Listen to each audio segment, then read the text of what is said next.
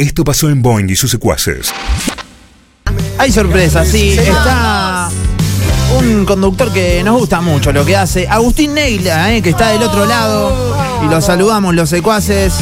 Agustín saluda a Nacho, te saluda Julia Alejo, acá desde Radio Boeing de Rosario. ¿Cómo andás? ¿Cómo andan chicos? Qué lindo Rosario. Qué lindo Rosario. ¿Cómo está todo por ahí? ¿Todo bien? Con un día premium, decíamos recién. La verdad que parece veranito por acá. ¿Por allá qué onda? No hay que confiarse. Bien, yo estoy en Buenos Aires. Llegué hace dos días que estuve en Ushuaia. Ahí sí estaba frío. Uf. Pero tocaron buenos días también. Buenos días para, Che, ¿qué para onda? recorrer, para conocer. ¿qué, Mañana parto para Mendoza. qué onda Ushuaia? ¿Está repleto de gente, verdad? ¿Mucha gente? Está explotado de gente, la verdad que sí. Este, a ver, están viviendo una temporada totalmente atípica porque eh, hasta hace muy poquitito era el único destino con nieve. Entonces todo el mundo decidió irse a esquiar para allá. Y bueno, ahora tenés Bariloche, San Martín de los Andes, Villa Langostura, pero pero la verdad que, que, que ya o sea, se volcaron todas las reservas ahí, así que te cuesta conseguir un taxi, tienes que reservar para comer con un par de anticipación, sí, está explotado. Está, está bueno. Eh, ¿Cómo lo viste? Ahora bueno. ¿Es una ciudad preparada para recibir tanto turismo? Nosotros hacíamos el simple comentario de, che, estamos viendo un montón de stories o de gente que, que se fue para Ushuaia, ¿no? Que era algo inusual. No, sí, sí. Pero ¿qué onda por allá? No, es un destinazo, es un destinazo desde el punto de vista que ellos recibían eh, 1.500 personas por día de los cruceros. Gente que ahora no entra ni por casualidad y no va a entrar por un buen tiempo. Sí. Porque la verdad que lo que más se vio perjudicado es el del turismo eh, de, de cruceros con, con todo esto de la pandemia. Así que sí, eh, tienen, tienen lugar, tienen, tienen infraestructura. Por ejemplo, yo estuve una semana y además de esquiar podés hacer incluso excursiones nocturnas, tipo, no sé, caminar eh, con raquetas por el bosque, hacer el paseo de trineos con los siberianos, andar en helicóptero, el tren del fin del mundo, la cárcel, cabalgata, 4x4, ferry, o sea, de todo tenés. Es Agustín Neglia quien Ah, está sí, hablando claro. con nosotros, conductor de modo selfie, claro, no lo dije. Eh. ¿Qué, ¿Qué opinás acerca de, de, mm, del turismo y la pandemia? Me imagino que tuviste que empezar a mirar un poco más eh, las cosas que hay en, nuestro país, ¿no? A ver, a mí me gustó eh, porque verdaderamente fue un despertar, o sea, no no no había tenido la, la posibilidad de volcarme de manera tan a fondo a viajar por la Argentina por una cuestión de que, no sé, el 2019 viajé casi 10 veces a Europa o a Estados Unidos, ¿viste? Y estábamos con la mente muy puesta afuera y, y el turismo para nosotros era eso, pero pero hoy, un poco por la necesidad de, que no se podía viajar por otro lado, eh, de a poco como que nos fuimos despertando a destinos increíbles. Así que ya hace casi un año que, que estoy viajando por Argentina y, todavía me queda mucho, mucho, mucho por, por recorrer. Así que creo que está bueno, tenemos una calidad humana increíble. Eh, quieras que no, no- nos acompaña mucho la, la infraestructura hotelera, hay lindas propuestas. Así que sí, está bueno. Está- lo- los principales destinos ya de por sí estaban preparados para recibir a los europeos.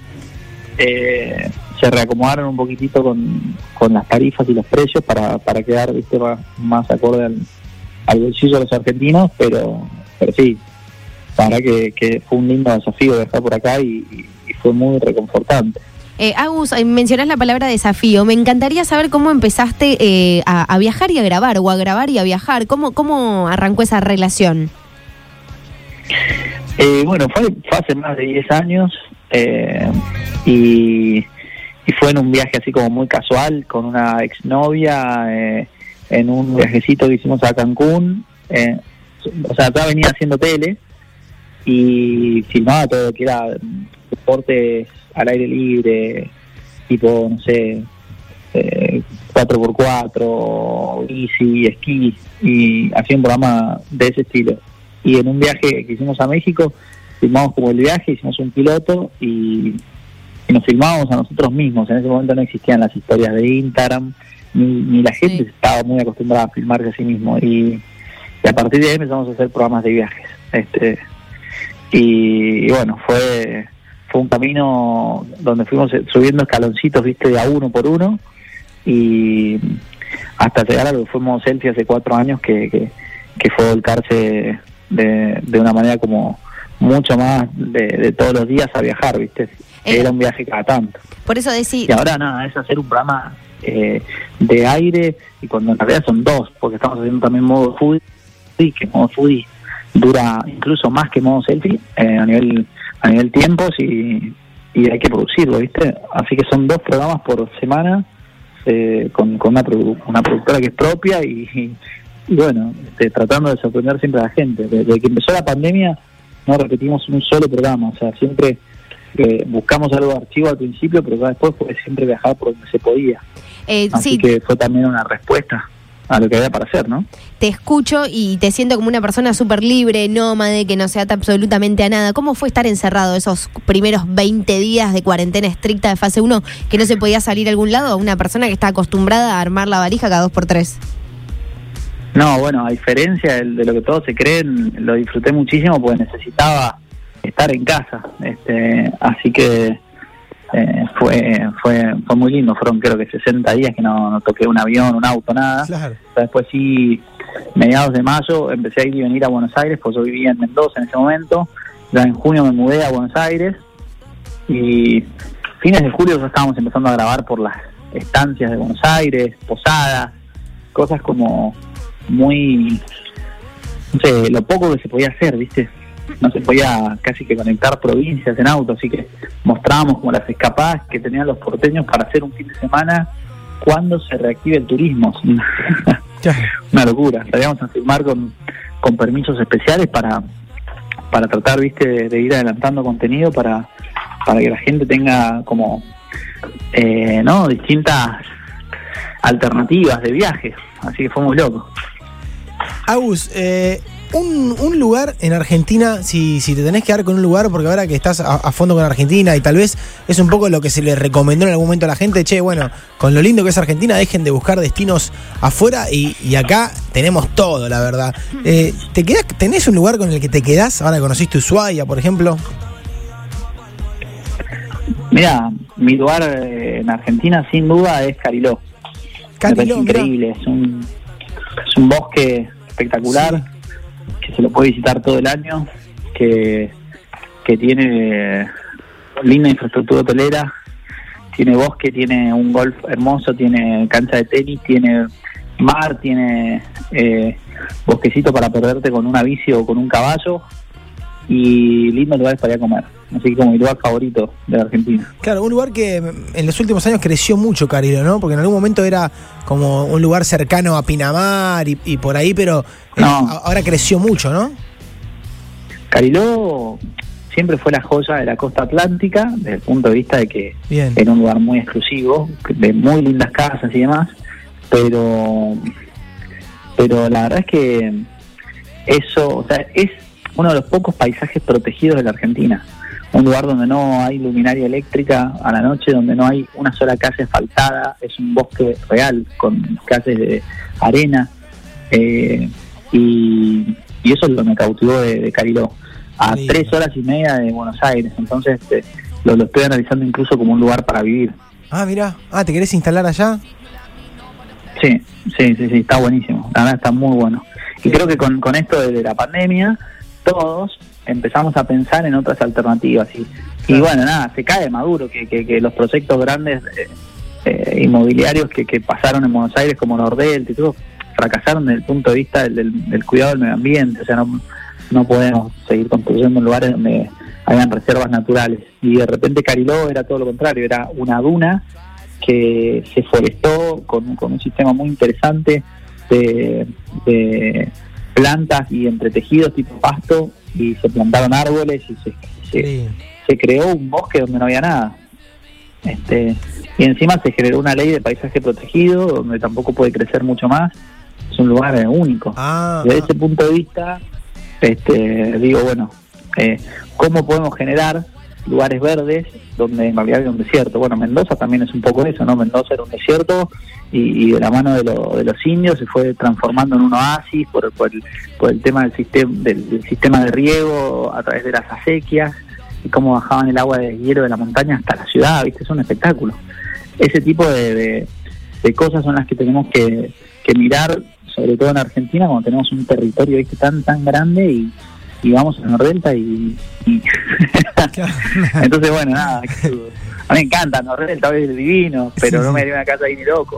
Claro. Este, y estás a una hora de Buenos Aires, así que eh, sigo un ratito más y yo a Rosario, chicos. ¿no? Al un toque. café con Al toque, sí, por favor. Te esperamos acá. Eh, Agus, te escucho hablar y, y decías 10 años eh, de desde que empezaste con esto. Sí. ¿Tenés un tip así de cabecera, digo, sea en el exterior, sea acá? Uno, el primero que se te Sí. ocurra para viaje. Si me podés recomendar algún tip. Pero un tip como, bueno, un tip para viajes Lo que, sería lo que se te ocurra, digamos. Con una valija chiquita, sí, sí, tratá de, tratá de llevar la menor cantidad de ropa que puedas. Y, si el viaje que hice ahora en junio, que nos pudimos escapar en una ventana que hubo de, de- de restricciones a Europa, Sí. eh, me fui con mi novia y nos fuimos los dos, cada uno con una carrión. y claro. fue buenísimo porque, Bueno, sí, olvidate, o Es sea... que, es que a uno a la hora de armar el bolso, viste, te empieza a agarrar como un miedito y decir, no, no, por por las no vaya a ser que me falten medias, no vaya a ser que me falten remeras y metés 500 A ver. pares de medias, 500 remeras y no usas nada después. Ahora me fui una semana a, a Ushuaia y armé un bolso gigante porque era invierno y, y llevas de todo, ¿viste? Claro. Y aparte, como soy filmo para el programa, tengo que llevar más ropa. O sea, Sí, sí, no sé, dos camperas, ¿viste? Sí, sí, sí. Claro, sí. No va a estar todo- todo el tiempo con la misma el ropa, Instagram, claro. ¿viste? No podés repetir un buzo, nada, una remera, te, te matan. Gracioso, eso sí. Mirá vos, Me encantó, me encantó ahí, ese bueno. tip. Ahí, ahí, ta- ahí anotamos ese tip porque está bueno. Para, aparte, para no cargar con tanto, si no vas renegando con el bolso y demás, te volvés loco. Agus, eh, solemos hacer un ping-pong acá con los secuaces en, en Radio Boeing. Eh, ¿Te lo podemos hacer? Es un poquito picante, pero no tanto, así le decimos. Picante, pero no tanto. Bueno, dale. Lo que pueda contesto. Dale. un lugar en el mundo. Bueno, ya te dije Cariló, pero Sí, por ahí a- ampliarlo. Si tenés otro. creo que puede ser cualquier lugar. Mira, te he dado corta por ping-pong, pero es donde estén tus afectos, tu, tu, tus cariños. Ese es el lugar tuyo en el mundo, ¿viste? Donde, donde vos realmente te sentís querido y estás con lo, con lo que querés. Modo, Puede ser cualquier lugar, puede ser Suiza, puede ser lo que sea. Perfecto. modo selfie o modo foodie. Muy buena esa. Eh, no, modo selfie, modo selfie. U- Una frase que te identifique. Bueno, puede ser eh, la continuidad hacia el hombre. Creo que, que es así, ¿no? Ahí va. Después de, de 10.000 horas dicen que uno alcanza la perfección en cualquier eh, disciplina, el piano, una guitarra o, o- o lo que sea. ¿Tu Perfecto. mejor plato tenés? Sí, por supuesto, milanesas a la napolitana con papas rejillas. Ah, qué rico, el hambre que tengo. Olvidate, bien casero, bien. Sí. El mejor formato para laburar. Bueno, modo selfie, sin duda, una camarita, una persona, chao, no, Chao. no está más nada. Eh, el lugar que más te sorprendió. Japón, una locura, sí, una locura, a nivel tecnológico, la gente, todo, muy, muy bueno. Peor. Vale la pena, una vez en la vida tienes que ir a Japón. Tenemos que ir. Nos lo dicen mucho. Sí, Bueno, vos que venís Cada ahora. por tres. Vos que venís de Ushuaia con el tema de, bueno, de la nieve, dicen que en Japón hay unos centros de esquí increíbles. sabes que hablaba eso con un amigo el otro día y me mostraba fotos de que fue a esquiar a, a Japón. Hoy, de hecho, me mandaba una foto este, de los centros de esquí tremendos. Terrible. Eh, telesillas de una sola persona a no sé cuántos metros de altura, No, una infraestructura increíble. hay que ir, hay que ir. Agus, te Hay que ir, pregunto. hay que ir. eh, el peor aeropuerto para hacer check-in. Bueno, hay muchos aeropuertos de Argentina que son un desastre. Hay que así, pero ya lo metiste a Argentina, Argentina. no. Sí, sí, sí. ¿En serio?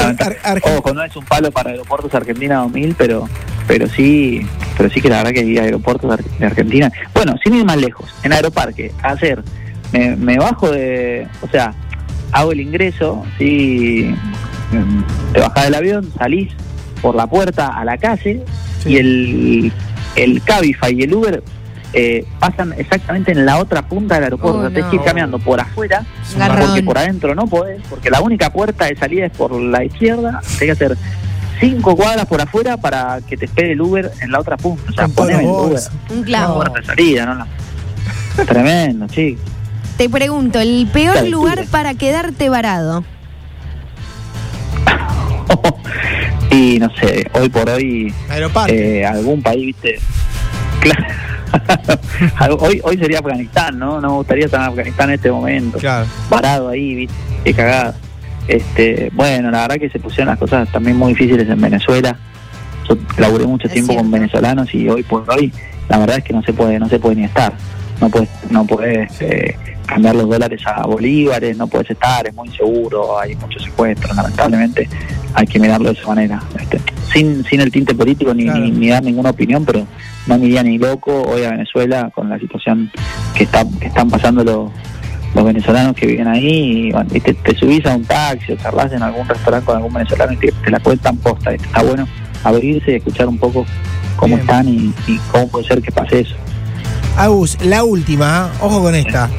Te dicen, escucha, te dicen que vas a conducir, A vas a conducir el programa más exitoso de los próximos 10 años. O sea, te meten, te meten en un estudio, Sí. pero tenés que dejar de Sí. viajar. Tenés que dejar de viajar. Sí, ¿Aceptás? te doy, te, te doy un, un, un título. Yo creo que conduzco modo selfie porque porque entendí que era algo que a la gente le gustaba, pero no no no me, no me siento un viajero empedernido. Perfectamente conduciría un, un programa y estaría 10 años sin viajar, sí. Mi pasión es la tele, 100%. Me encantó. Me. Excelente. Bueno, Agus, Buenísimo. Te mandamos un abrazo grande, eh, Bueno. gracias. Titulazo. A ustedes, eh, qué lindo escucharlos y, y los felicito de verdad por el programa y por la onda. ¿Vale? Dale. Gracias a vos, Agus. Abrazo Aguante, grande. aguante. Abrazo enorme, saludos a todo Rosario. Boing y sus secuaces.